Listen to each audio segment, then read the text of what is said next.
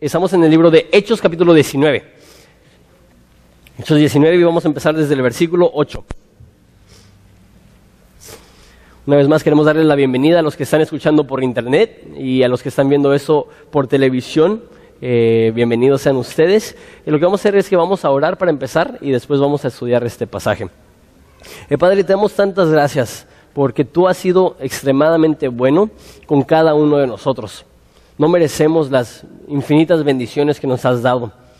Padre, te pido que recordemos eh, tu gracia y tu misericordia. Eh, entonces, Padre, te damos gracias en nombre de, tu Hijo precioso que pedimos esto. Amén. Para el estudio hoy, quiero empezar con una persona eh, que es misionero en Arabia Saudita.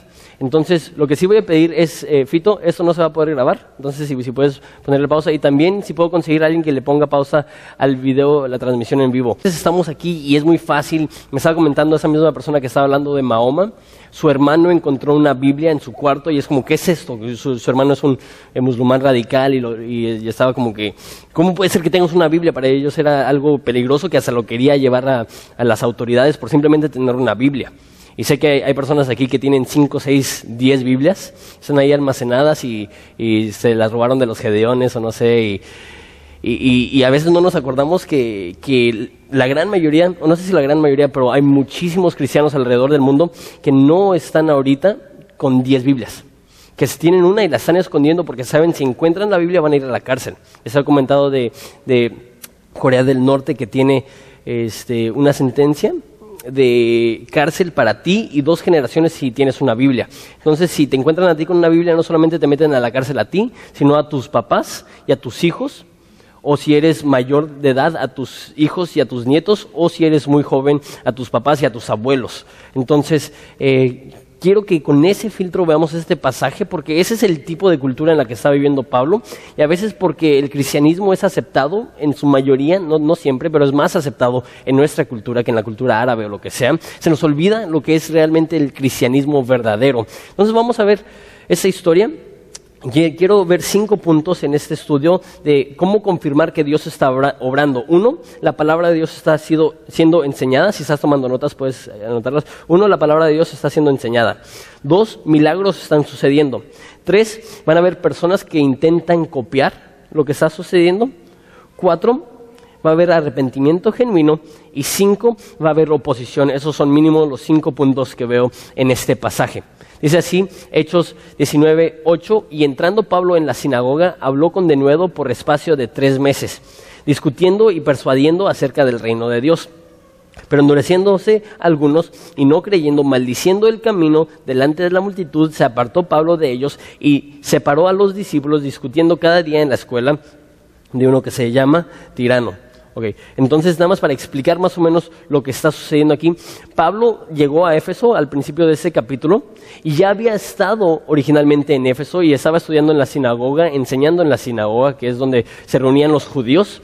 Y muy interesante, el capítulo pasado, esos mismos judíos le estaban rogando, Pablo, por favor, quédate, Pablo, no te vayas. Pablo dijo, me tengo que ir, tengo que ir a Jerusalén, pero voy a regresar. Ahora, esos mismos judíos que en el capítulo anterior dijeron, por favor no te vayas, ¿qué es lo que están haciendo? Lo están maldiciendo, lo están corriendo y estamos viendo lo que hemos visto vez tras vez tras vez. Llega a la sinagoga, algunos aceptan, pero realmente la mayoría lo niegan y lo rechazan. Una cosa que quiero notar eh, muy rápidamente es que esto es muy común del ser humano.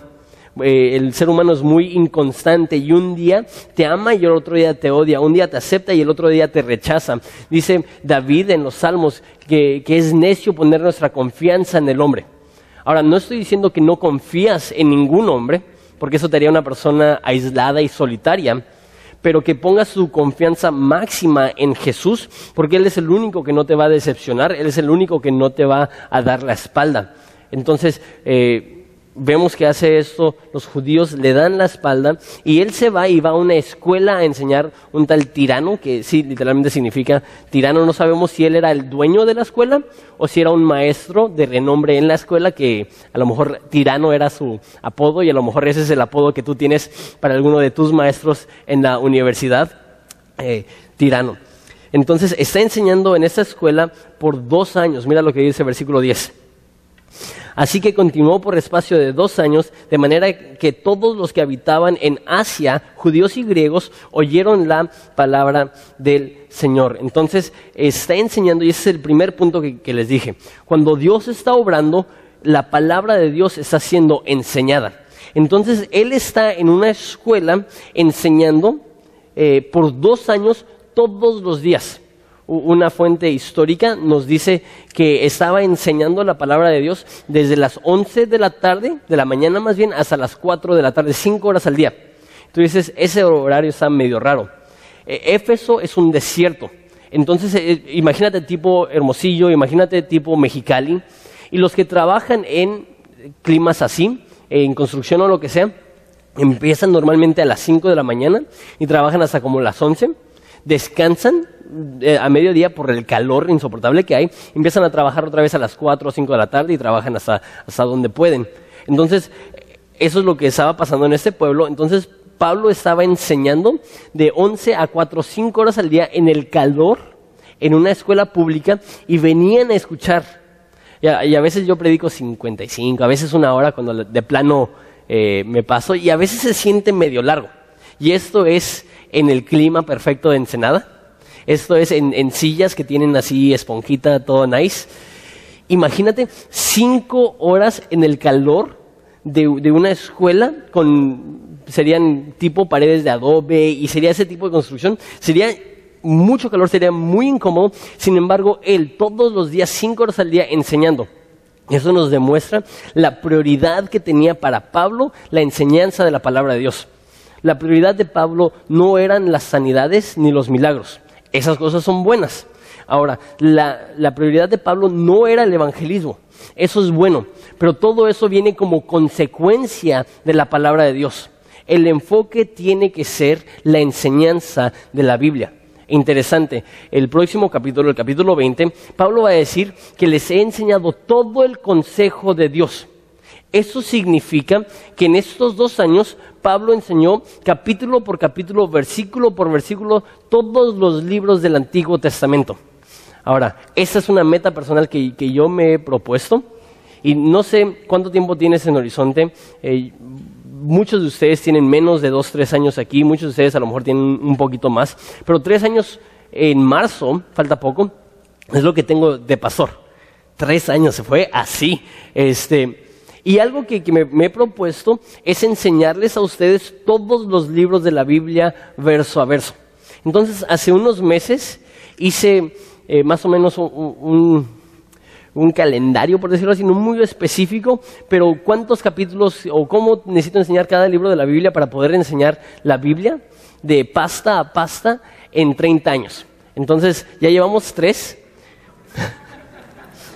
Y llevamos nueve libros de 66 libros. Entonces vamos bien. Pero nada más hemos visto unos cuantos pequeños y no hemos visto acá, no hemos visto eh, salmos. Pero hice una lista para que no estuviéramos como 39 años en salmos, así como que 150 capítulos. Pero quiero, quiero hacer lo mismo que hizo Pablo, interesante. Cinco horas al día por dos años es, es equivalente más, más o menos a 3.500 horas. Entonces, fue poco tiempo, pero realmente invirtió muchísimo tiempo. Mi oración es que a lo mejor algunos de ustedes van a estar aquí 27 años y van a decir, órale, estudiamos toda la Biblia juntos y yo voy a poder decir como Pablo, algún día les enseñé todo el consejo de Dios y estoy feliz, porque algo que tengo yo que no tiene Pablo es Internet. Entonces, eso se puede archivar y si alguien quiere estudiar la palabra de Dios cinco horas al día por dos años y aventarse toda la Biblia, lo puede hacer. Entonces, ese, es el plan a, largos, eh, a, largo plazo, ese es el plan a grandes rasgos. Entonces, estaba enseñando eh, cinco horas al día en el calor por un espacio de dos años. Y dice, de manera que todos los que habitaban en Asia, judíos y griegos, oyeron la palabra del Señor Jesús. Eso es interesante. Eh, Éfeso, Éfeso perdón, está eh, en Turquía hoy en día y eso es Asia. Cuando dice toda Asia, no pienses China, no pienses India, eso es Asia hoy en día.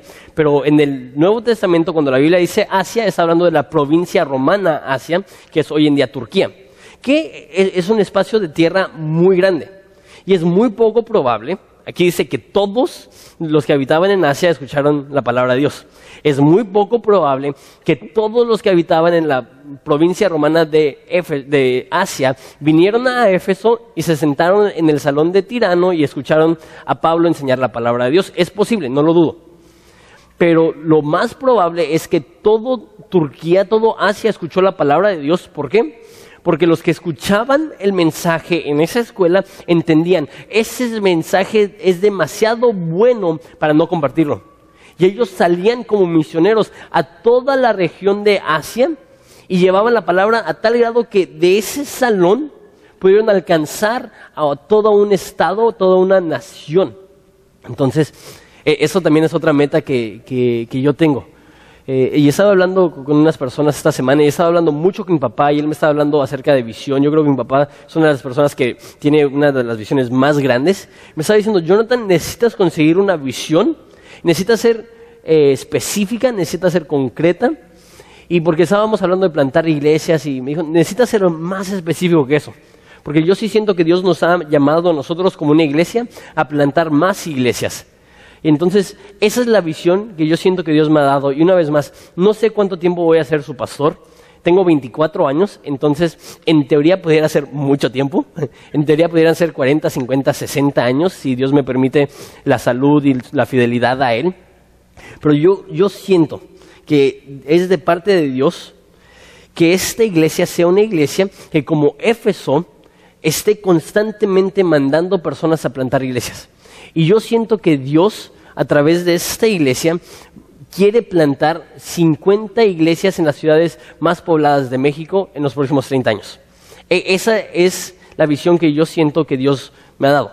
Entonces, quiero hacer esto como un conjunto. Quiero así como en Éfeso estaban constantemente mandando, mandando, así nosotros también seamos una iglesia que está constantemente mandando, mandando.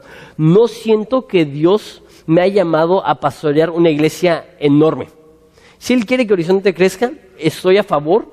Y si Él, cree que, podemos ayudar a, más personas, amén, que queremos hacer eso. Pero no siento que, esa es la meta de mi vida. La meta de mi vida no es tener una iglesia grande.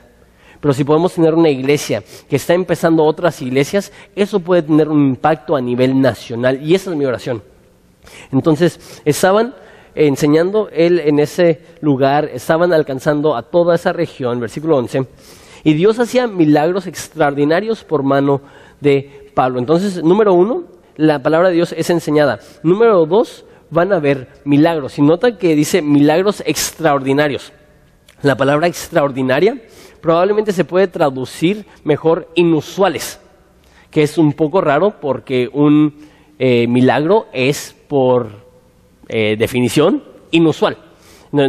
es redundante decir un milagro inusual, un milagro extraordinario. O es milagro y es extraordinario, o no es milagro y no es Entonces es muy redundante. ¿Por qué? Pues mira el tipo de milagros. De manera que aún se llevaban a los enfermos los paños y delantales de su cuerpo. Delantal es como un mandil. Entonces, mujeres no usen eso en contra de sus esposos y le digan que, pues Pablo usó mandil, entonces ayúdame con la cocina. Eh, eso probablemente es su mandil con el que trabajaba. Y los paños, acuérdate, está enseñando en el calor del día, eso probablemente son las toallas con las cuales se limpiaba el sudor. Entonces agarraban su mandil, agarraban esa toalla y dice, eh, los llevaban y las enfermedades se iban de ellos y los espíritus malos salían. Esto se escucha extremadamente supersticioso. Toman la toalla con la cual se limpia el sudor y la llevan a personas y las personas se sanan. Llevan el mandil con el cual estaba trabajando, acuérdense, él, hacía tiendas de campaña de cuero.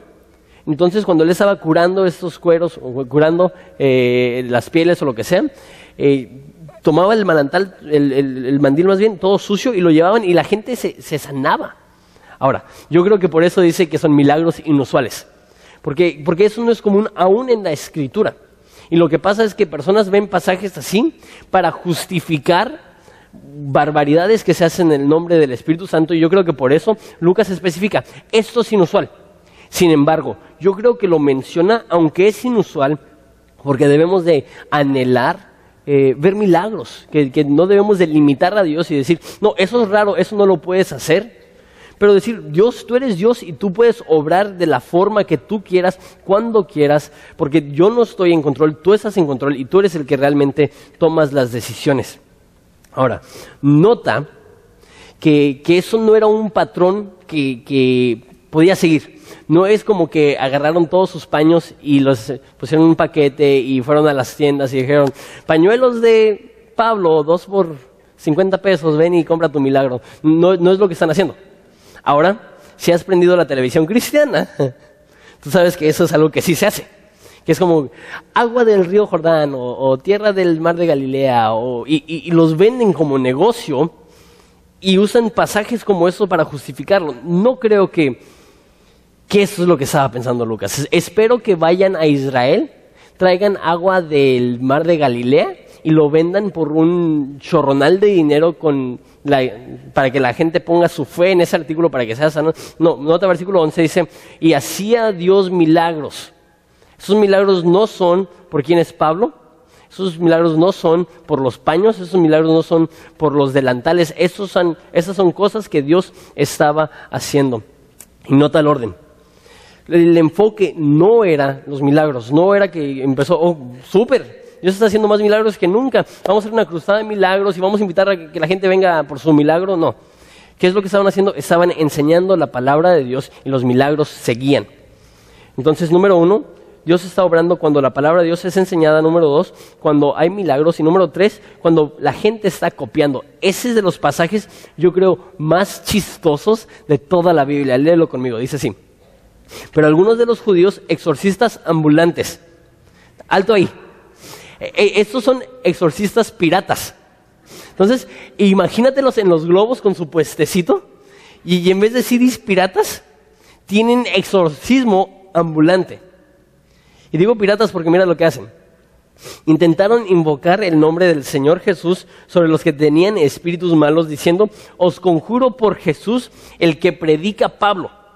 Entonces ni siquiera están intentando inventar algo propio. Está diciendo, ah, ¿quieres un milagro? Ya sé que hay una larga lista de espera con Pablo, puedes venir conmigo y, yo, te ayudo. Y esas personas son farsas, esas personas eh, son, ahora sí, exorcistas, piratas. Y están haciendo esto para una ganancia y, literalmente están copiando la obra de Dios en la vida de Pablo. Mira, de, de estos, al parecer son muchos, hay mucha superstición en, Éfeso, y de ellos había, había siete hijos de un tal Eseba, un judío jefe de los sacerdotes, que hacían estos. Entonces están intentando sacar a un demonio y dicen, os conjuro por Jesús que predica Pablo. Y de repente responde el demonio. Entonces me imagino que porque eran farsantes, que normalmente decían, ok, te voy a, sacar el demonio. Y decían su, su farmacia, no se lo sacudían y, ok, ya, ya no tienes demonio, ya te puedes ir, o los hacían vomitar, o no sé qué hacían, pues págame y, ok, perfecto. Esa ocasión era así.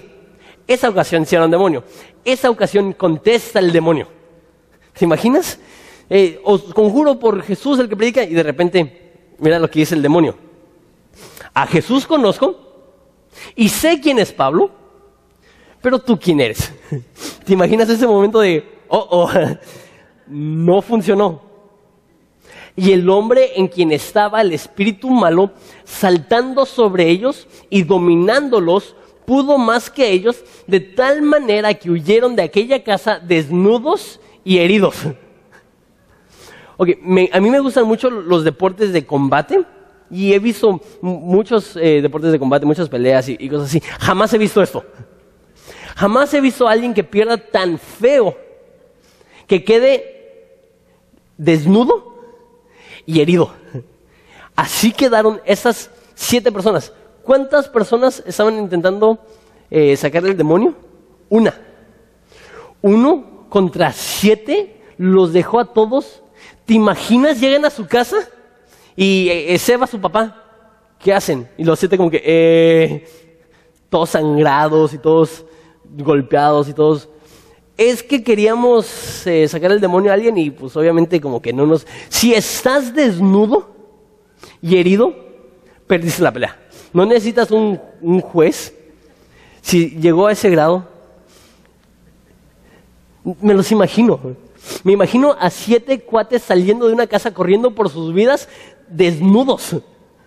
¿Te lo puedes imaginar? Y lo hace a propósito para, para que digamos, oye, ¿qué, qué, chafa eso de imitar a, las personas? ¿Qué, qué chafa de, de, querer sacarle el demonio a alguien y tú ni siquiera conoces a Dios? ¿Y qué es lo que pasa?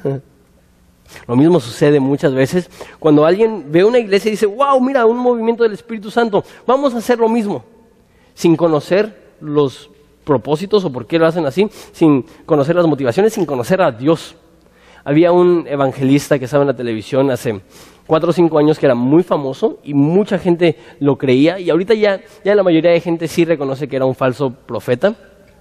Pero él estaba haciendo una cruzada de milagros y duró 40 días. Estaba sanando enfermos y, y, él dijo que había resucitado como a 11 muertos y todos, ah, esa persona es el más ungido. Y, y resulta que durante sus 40 días de cruzadas de milagros estaba teniendo relaciones sexuales con su secretaria. De hecho, le, puso el cuerno a, su, mujer. Y de repente personas dicen, órale, a, lo mejor no es eh, el gran evangelista, el gran obrero que pensábamos ten mucho, mucho cuidado, porque así como ellos fueron avergonzados por ser falsos, así también esos pseudoprofetas y falsos profetas serán avergonzados, como este cuate cuando la gente se entera, esa persona era un farsante. Versículo 17. Y esto fue notorio a todos los que habitaban en Éfeso, así judíos como griegos, y tuvieron eh, temor todos ellos y era magnificado el nombre del Señor Jesús. Y muchos de los que habían creído venían confesando sus pecados y dando cuenta de sus hechos. Asimismo, muchos de los que habían practicado la magia trajeron sus libros y los quemaron delante de todos. Y hecha la cuenta de su precio, hallaron que era eh, 50 mil piezas de plata. entonces, si Dios está hablando, número uno, la palabra de Dios va a ser enseñada. Número dos, van a haber milagros. Número tres, van a haber personas queriendo imitar y copiar. Número cuatro, cuatro va a haber arrepentimiento genuino. Y quiero ver cinco puntos acerca del arrepentimiento en este pasaje. Número uno, el arrepentimiento verdadero empieza con el temor de Dios. Mira versículo 17. Eh, dice, y así como judíos como griegos tuvieron temor todos ellos. El arrepentimiento empieza con el temor de Dios. Entonces deja explico el temor de Dios. El temor de Dios en la vida del incrédulo sucede cuando te das cuenta que no solamente has fallado en un principio, sino que le has fallado a una persona. Empieza cuando te das cuenta que no solamente has roto una ley de Dios, sino que has roto el corazón de Dios. El, temor de Dios es cuando te das cuenta que no solamente has cometido un error, has declarado guerra en contra del Dios vivo. Y de repente mides tu poder y ves el poder de Dios y dices, Dios debería destruirme. Y vemos casos en la Biblia donde ven a Dios y caen como muertos. Porque es, es el temor de Dios. Dicen, tú eres grande, yo no, tú eres perfecto, yo te he ofendido, tú eres santo y, y yo he declarado guerra contra el Dios del universo. Eso es el temor de Dios. Pero número dos, no solamente tenían temor de Dios, sino que eh, magnificaban a Cristo dice versículo 17 eh, todavía, y era magnificado el nombre del Señor. La palabra magnificar es dar gloria a o dar honor a. Lo que estaban haciendo es que veían y decían, he fallado, he pecado, he traicionado a Dios, y ven a Jesús, y dicen, ok, lo que necesito hacer es poner a Jesús como el número uno en mi vida, como el único digno de gloria, como el que reconoce toda la alabanza, el que es digno de todo mi esfuerzo. Y lo que están diciendo cuando están magnificando a Jesús, están diciendo, yo ya no soy el amo de mi propia vida. Ya no tomo mis propias decisiones, ya no hago lo que quiero, ahora lo que hago, lo que pienso, lo que digo, lo que siento, lo hago porque así me lo dice Dios. Él es rey, yo soy esclavo. Él manda, yo me sujeto. E, e, eso es lo que es eh, estar bajo el señorío de Jesús. Eso es lo que significa magnificar el nombre de Jesús. Entonces empieza con temor de Dios, magnificas a Jesucristo y también incluye confesión. Ahora, el, concepto de, confesión es un poco difícil en nuestra cultura, porque para nosotros confesión es ir a una persona y estar en un cuarto oscuro y nadie va a saber y, ¿sabes qué? Hice eso, eso, ¿cuál es, cuál es mi castigo? Esa no es la confesión bíblica. La confesión es importante, dice Primera de Juan 1.9, que si confesamos nuestros pecados, Él es fiel y justo para perdonarnos de nuestros pecados. Entonces la confesión es importante, pero aquí nos dice, versículo 18, eh, que muchos de los que habían creído venían confesando y dando cuenta de sus hechos. Entonces, eso no solamente es confesión a Dios, y eso tampoco es confesión anónima, nadie va a saber. Eso es confesión los unos con los otros. Eso significa que a los que hemos agredido, vamos y confesamos nuestro pecado y nos arrepentimos de nuestro pecado y pedimos perdón por nuestro pecado. Lo que sucede es que muchas veces confundimos que nos sentimos mal cuando nos cachan. Confundimos eso con, arrepentimiento. Entonces estamos haciendo algo indebido y se dan cuenta y nos sentimos terrible. Decimos, soy muy arrepentido. Puede ser que sí te sientas mal y puede ser que sí seas, estés arrepentido, pero no porque te sientas mal porque eh, te descubrieron significa que estás realmente arrepentido. Eso lo puede hacer un niño. Lo, lo, encuentra haciendo algo malo, que es lo primero que hace? Llora, se siente mal, pero no significa que va a cambiar, no significa que va a arrepentir.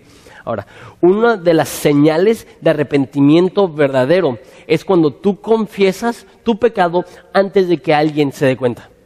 Esa es una de, de, las señales de arrepentimiento verdadero. No es que te sientes mal porque se dieron cuenta, es porque te sientes mal porque has ofendido a un Dios vivo y quieres ir y hacer las paces con esa persona que tú has ofendido. He tenido interesantemente varias consejerías matrimoniales últimamente y todos han pasado algo parecido, en el cual estoy con las dos personas y el esposo le pide a, la esposa, puedes salir un poquito y me dice el esposo, le he sido infiel a mi esposa y por eso estamos aquí. Ella no sabe, pero el motivo que hemos tenido tantos problemas en, nuestro matrimonio es, por mi culpa. Le, he sido infiel, pero no, no, no sé si le debo decir, la, voy a lastimar mucho. Tienes que decirle. Eh, parte del arrepentimiento es confesar. Y lo que sucede es que el temor no es la voy a lastimar, el temor es, ya no me va a tener confianza y ya no me va a dar libertad. Y cuando quiera salir con mis amigos, me va a estar hablando cada cinco minutos. Debería de. La has traicionado. Necesitas confesar arrepentirte, pero todavía no sabe. Pues entonces, si el arrepentimiento es genuino, parte de es confesar aún aquellas cosas que la gente todavía ni siquiera sabe.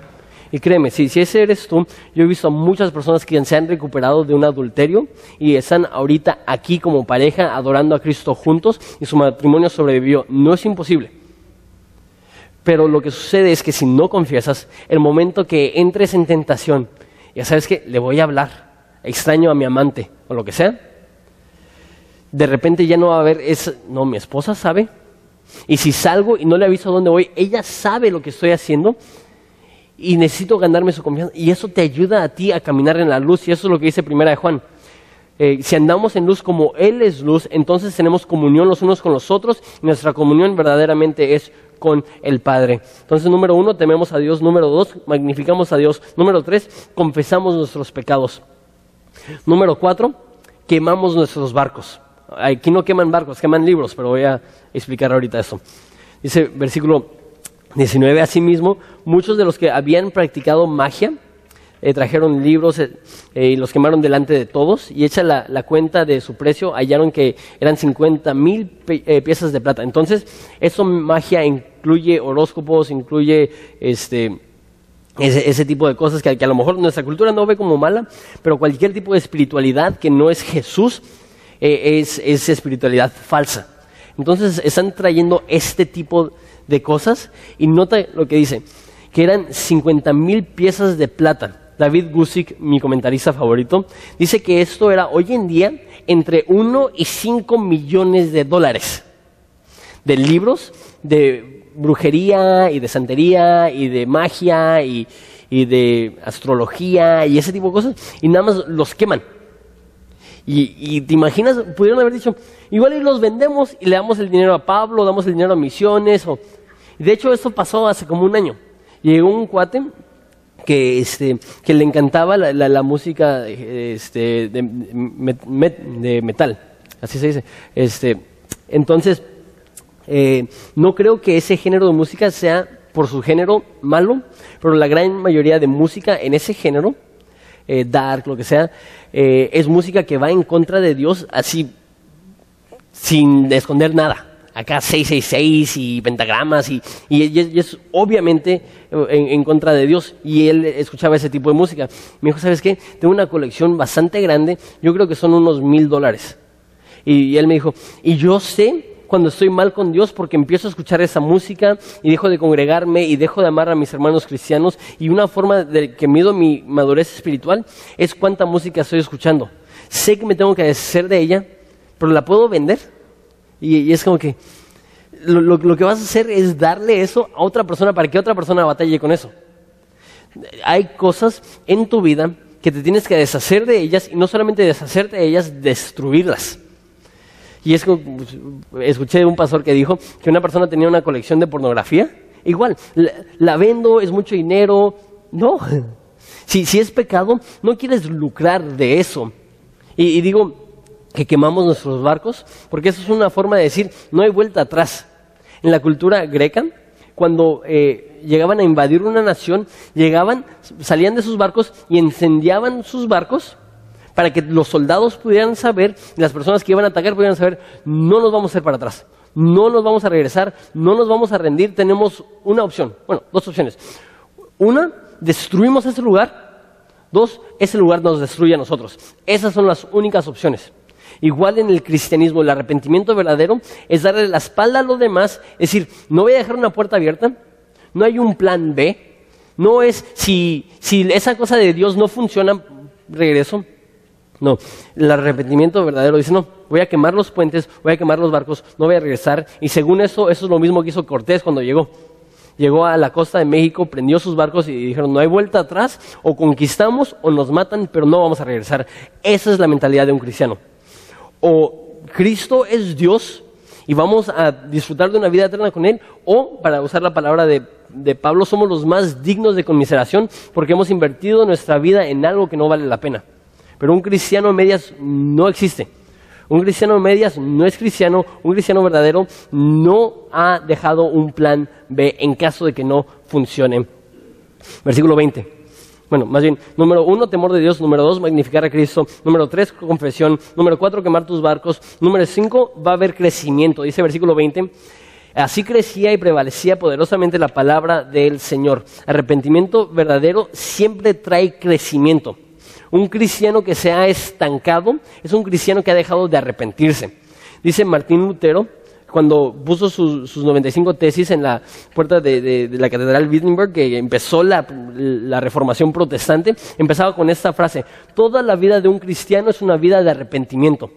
El momento que dejas de notar áreas de tu vida de donde te tienes que arrepentir es el momento donde vas a dejar de crecer espiritualmente.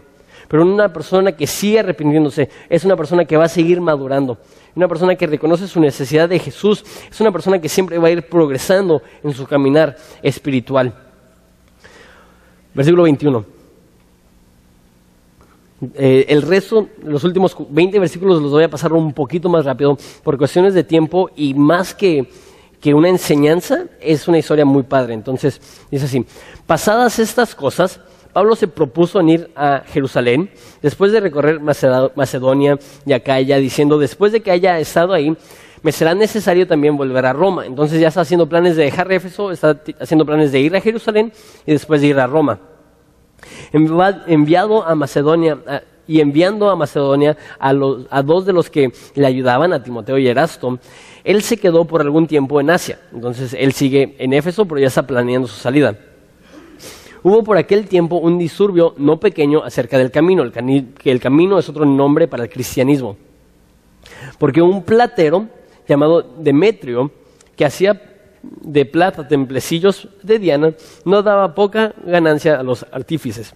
Entonces, eh, es, ese concepto de los artífices y un platero son personas que están haciendo esculturas de plata, de diferentes materiales. Y de hecho, Éfeso era conocido a nivel mundial en ese entonces por los escultores que tenían particularmente de plata. De hecho, un Éfeso eh, eh, era jerga para un, platero o un escultor en ese entonces. Entonces, eh, eh, Éfeso era una de las ciudades más grandes del Imperio Romano, una de las tres más grandes, una ciudad enorme, y la mayoría de su dinero entraba por turismo que llegaba y compraban esas estatuas y compraban eh, eh, estos, aquí dice, eh, templecillos y nosotros los, los, llamaríamos como altares de adoración y ese tipo de cosas. Y entonces está esa persona y dice, eh, eh, esa persona que hacía templecillos de Diana. Diana era la diosa de la fertilidad, era la diosa que los éfesos consideraban que era la dueña de Éfeso. Y era muy rara ese concepto. Llegó un meteorito y cayó en Éfeso antes de que estaba ahí, y ellos pensaban que esa era una señal de Zeus, que, que era un dios, y después de que cayó ese meteorito, hubo un tiempo donde había mucha fertilidad y muchos bebés, y muchos de los bebés que nacían, nacían con vida en una cultura que muchos bebés nacían muertos. Y dijeron, órale, eh, sea quien sea ese Dios que, que vino, trajo fertilidad. Entonces hicieron una estatua de Diana, y Diana era una mujer con muchos pechos. Entonces, no sé, representando eh, fertilidad. Y lo que tenían, tenían un templo a Diana, que es una de las siete maravillas del mundo antiguo, en el cual tenían prostitutas y venían y las personas pagaban una gran cantidad grande de dinero para tener relaciones con estas prostitutas, pensando que cuando tenían relaciones con estas prostitutas, ellos iban a ser más fértiles y iban a poder llevar eso a su casa, a su familia y poder embarazar más fácilmente a su mujer. Entonces, esa es una cultura pagana, asquerosa, y ellos están diciendo, de esto ganamos nuestro dinero, y Pablo está haciendo que la gente ya no venga, mira lo que dice, a los cuales reunidos con los obreros del mismo oficio, dijo, varones, sabéis que de este oficio obtenemos nuestra riqueza. Ellos eran ricos, ellos vendían muchísimo. Eh, pero veis que, veis y oís que este Pablo, no solamente en Éfeso, sino en casi toda Asia, ha apartado a muchas gentes con persuasión, diciendo que no son dioses los que se hacen con las manos. Esto es avivamiento verdadero. Esto es transformación verdadera. No solamente está siendo impactada la comunidad cristiana, eso es bueno, pero avivamiento verdadero no es tanto una reunión grande de cristianos, sino la transformación de una sociedad. El negocio de dioses falsos está cayendo.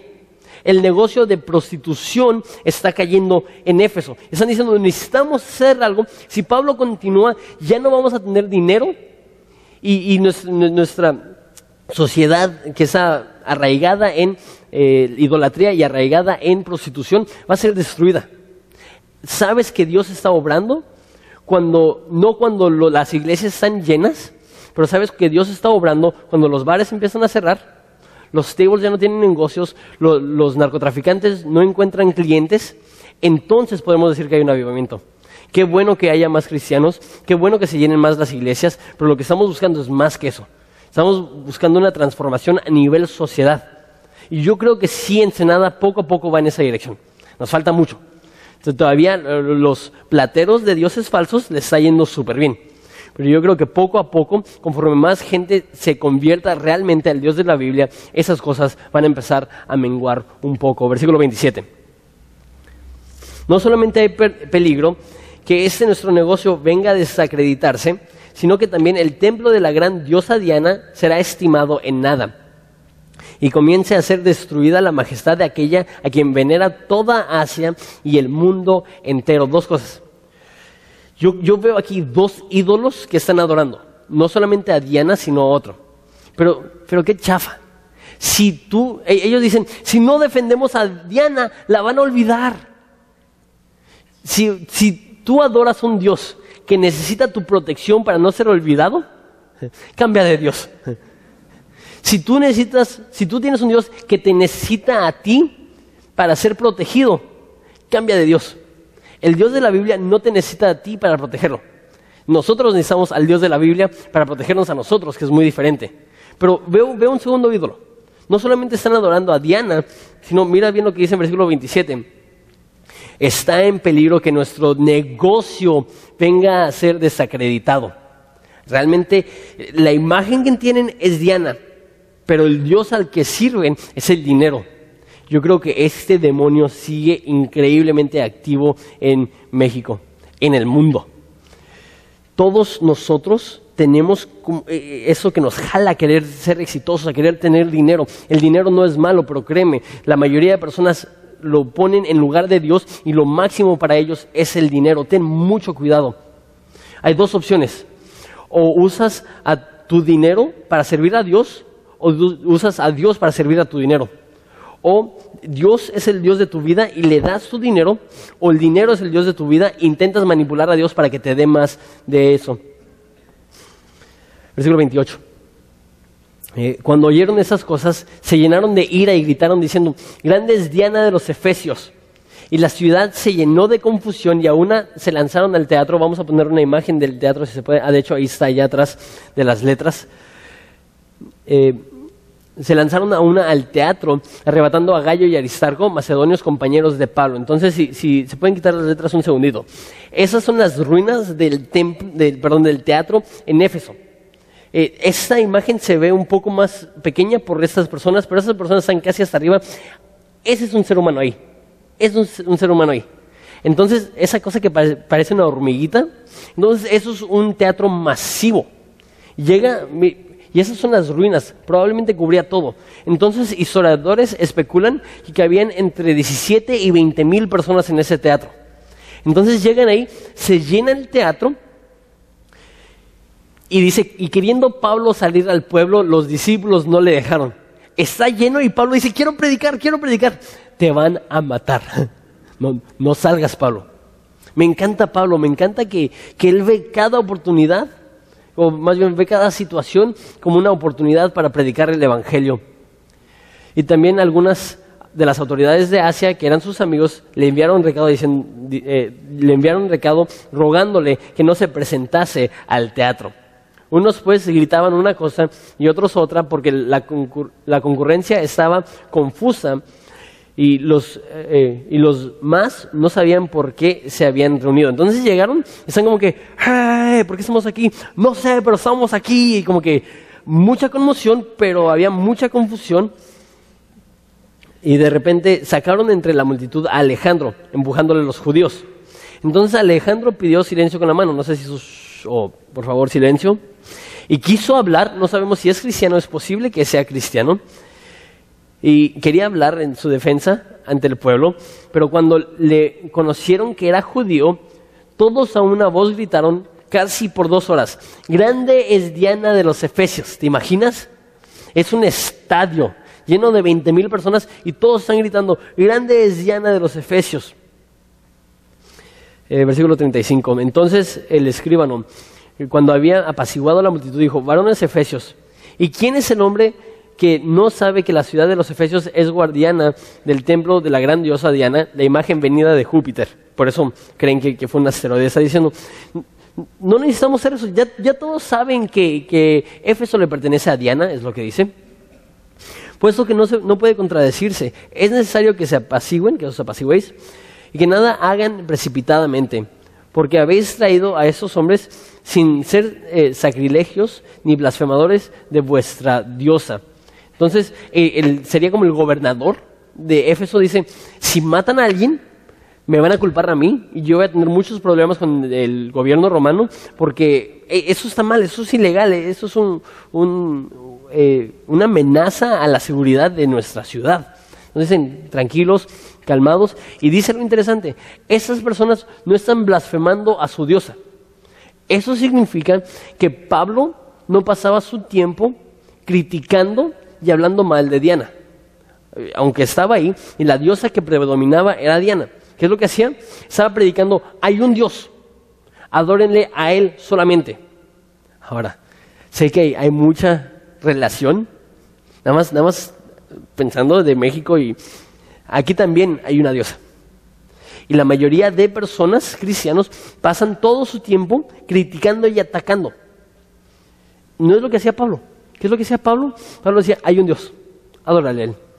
Hay una forma de llegar a Dios, es Jesús. No necesitas otro intermediario, no necesitas otro acceso. No hay, dice la Biblia, hay un Dios y ese es el Dios de la Biblia. Entonces no necesitamos exponer y enfocarnos en eso, sino enfocarnos en la realidad de Jesucristo. No se trata tanto de atacar, de los ídolos falsos, sino de predicar al Dios verdadero. Versículo 38. Este, entonces está diciendo, no son blasfemadores. Versículo 38 dice que si eh, Demetrio y los artífices que están con él tienen pleito contra alguno, que, si se arma, un pleito de 20 mil personas.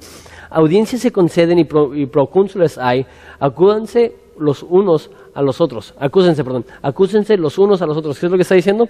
Ah, para nosotros tienen, hay cortes, hay jueces, no necesitamos hacerlo así. Si quieren demandar a Pablo, demándenlo, pero no necesitan ponerse en un pleito desorganizado, ilegal. Y si demandáis alguna otra cosa, en legítima asamblea se puede decidir. Porque hay peligro, eh, porque peligro hay de que seamos acusados de sedición por esto de hoy, no habiendo ninguna causa por la cual podamos dar razón a este concurso. Y habiendo dicho esto, despidió a la asamblea. No sucede nada. Tanta pasión, tanta energía, no sucede nada. Eh, entonces, ese es el quinto punto. Punto número uno, de cuando Dios está obrando, la palabra es enseñada. Punto número dos, hay milagros. Punto número tres, hay gente copiando. Número cuatro, hay arrepentimiento genuino. Número cinco, hay oposición. Pero, ¿sabes qué? La oposición no va a triunfar. Eh, Dios tiene la última palabra y la Biblia dice que ni las puertas del infierno prevalecerán en contra de la iglesia. Y estaba viendo esto, quiero, quiero terminar de esta forma, porque quería animarnos a ser como Pablo. Es decir, Pablo quería predicarle a las multitudes. Pablo estaba enseñando la, palabra todo el día y, y, sí, debemos ser como Pablo, pero em, empecé a pensar y dije, ¿sabes qué? Eh, yo creo que hay muchas personas que, que, antes de ser como Pablo, primero necesitan ser como los efesios, no, no los de, que causaron eh, el pleito, sino como aquellos que realmente se arrepintieron y estaban quemando sus libros, estaban dispuestos a, estaban dispuestos a entregar sus ídolos con tal de tener a Dios.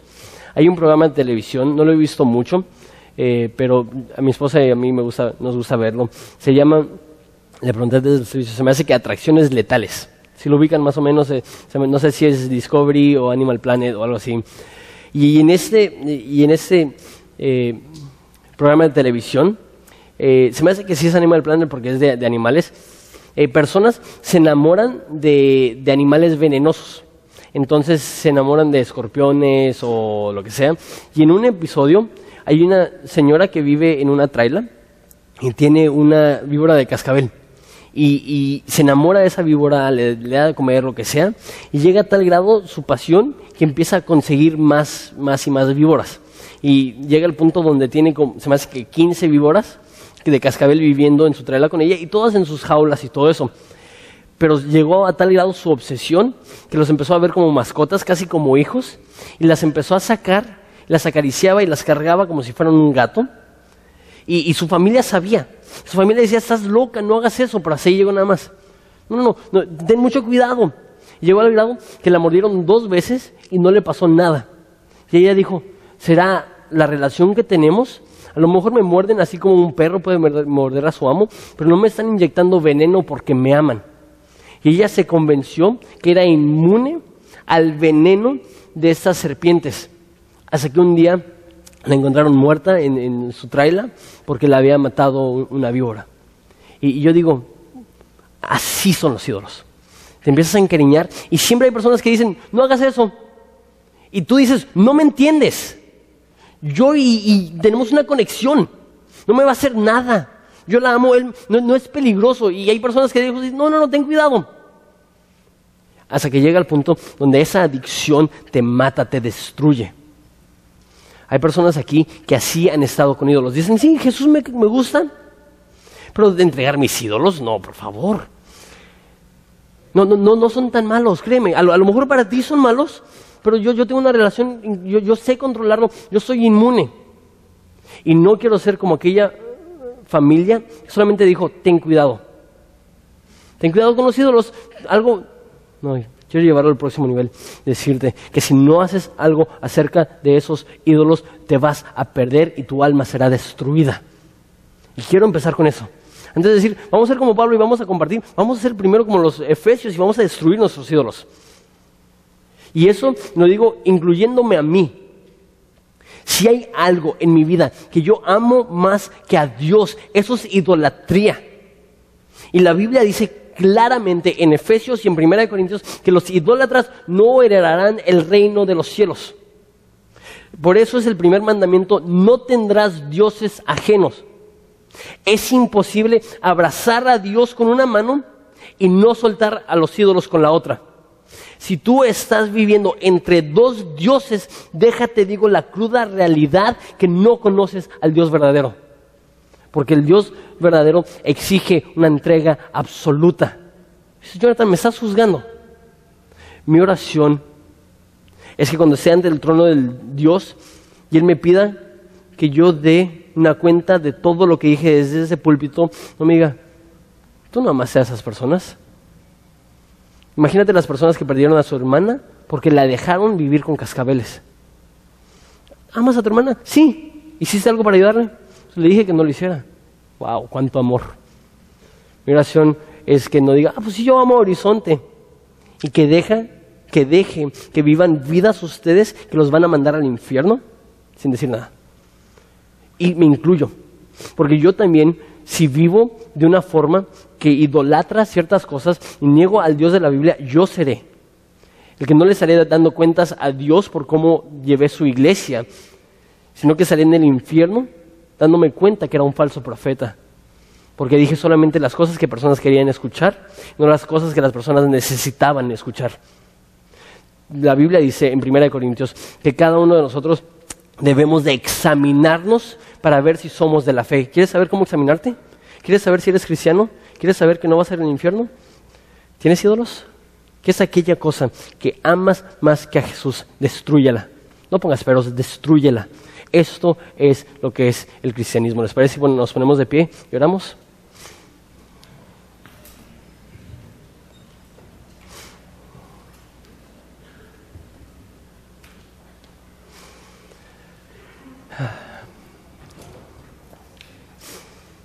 Padre David oró diciendo, examíname y muéstrame si hay camino de perversión en mí. Y Padre, te pido que, que hagas eso en mi corazón. Yo quiero seguirte, pero el camino al infierno está pavimentado con buenas intenciones. Yo quiero darte todo, pero el querer no hace nada si no va acompañado con arrepentimiento. Entonces, Padre, ayúdame a notar los ídolos en mi vida y arrepentirme de ellos. Jesús, te pido por esa congregación. Hay personas aquí que no te conocen. Y hay personas aquí que a menos de que tú los alcances y les des aliento de vida, hay personas aquí que a menos de que se arrepientan de sus pecados y sacrifiquen sus ídolos, se van a ir al infierno. Y tú los amas. Tú no quieres eso. Haznos que lleguemos a tus pies con terror, sabiendo que no hemos roto un principio, hemos ofendido a una persona. No somos buenas personas que cometimos un error, somos rebeldes que hemos declarado guerra en contra del Dios Todopoderoso. ¿Cuáles son los dioses que tenemos, Padre? destruyelos. No dejes que nos entumamos, que digamos, ya me picó una vez, ya me picó dos veces, no me ha pasado nada, estoy bien. Demuéstranos, Padre, que no podemos recibirte a ti y no negar a los otros dioses. No hay tal cosa como un cristiano a medias.